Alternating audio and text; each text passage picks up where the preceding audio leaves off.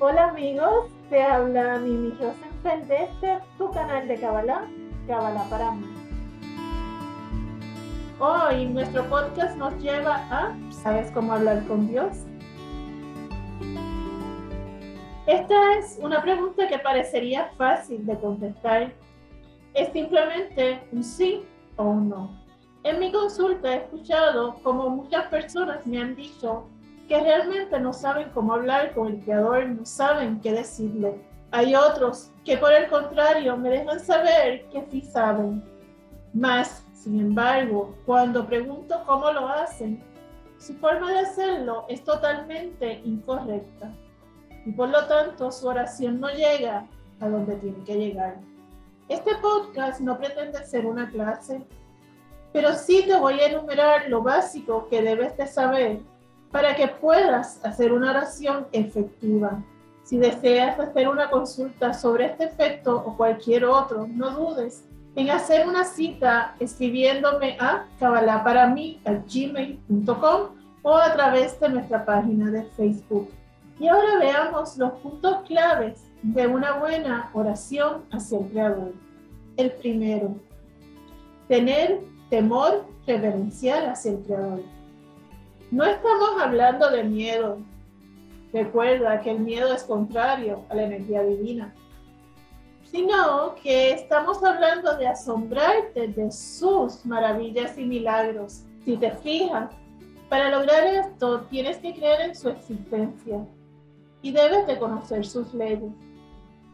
Por lo tanto, el estudio de la Kabbalah que no es otra cosa que el estudio de las leyes y secretos del cielo, es entonces imprescindible. ¿Por qué esto es así? Porque el estudio abre tus ojos y tu mente y te permite ver lo que está oculto a tus cinco sentidos.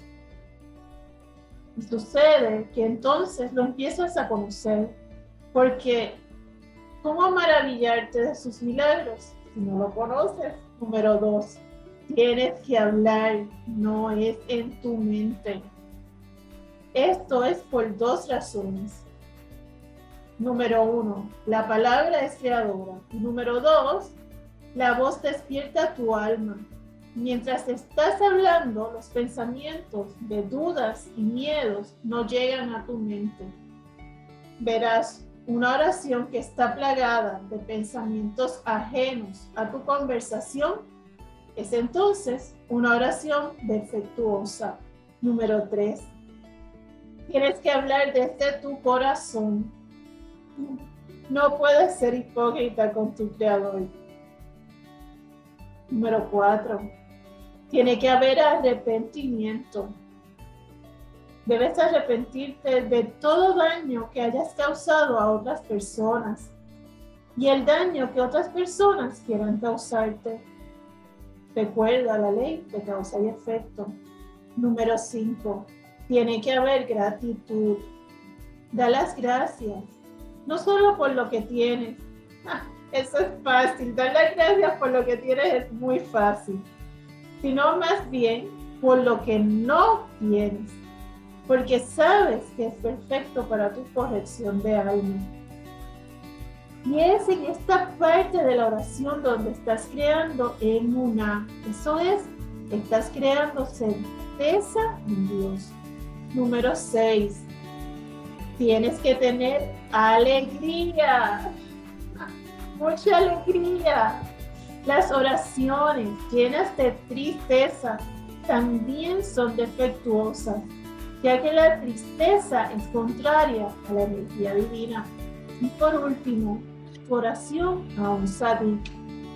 Un sadik es una palabra hebrea que significa justo, o sea, une tu oración a un justo.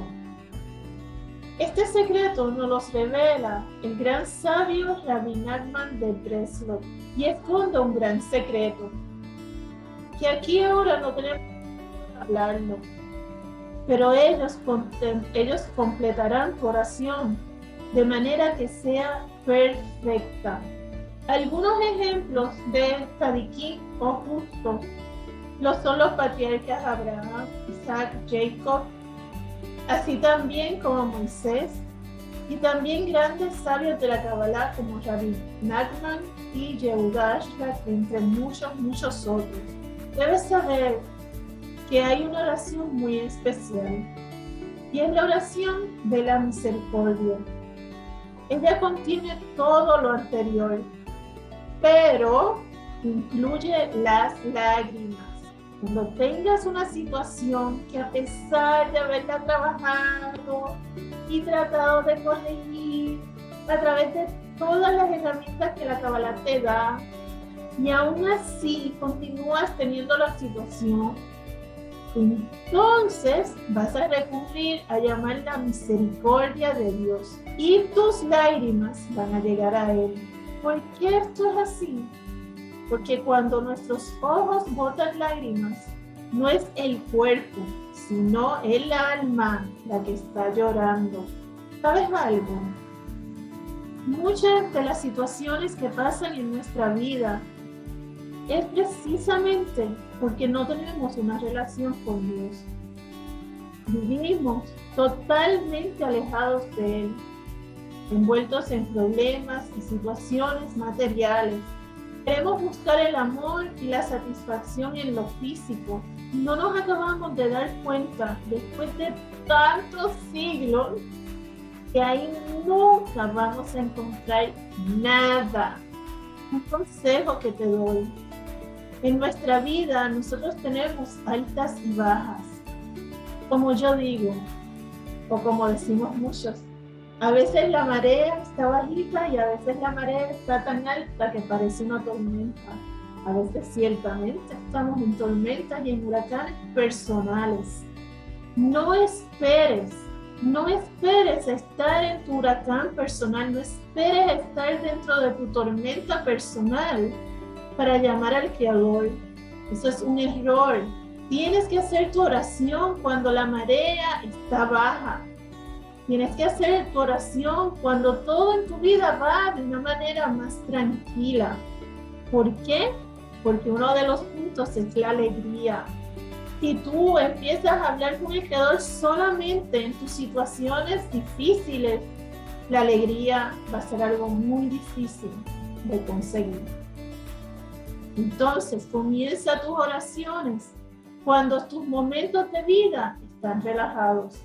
Y tú vas a ver cómo entonces cuando las, la marea suba, cuando estés en esa tormenta, cuando estés en ese huracán personal, tú vas a ver lo bien que lo vas a poder manejar. Entonces, ¿qué esperas? Comienza, comienza ya a entablar una relación real con tu propio creador. Y ahora que conoces la forma de comunicarte en realidad, no tienes absolutamente ninguna excusa para no hacerlo. Gracias por este ratito, por compartir conmigo. Recuerda que el conocimiento evita el sufrimiento. Que tengas una linda noche, una hermosa tarde, una sabrosa mañana. Un abrazo de mi alma a tu alma.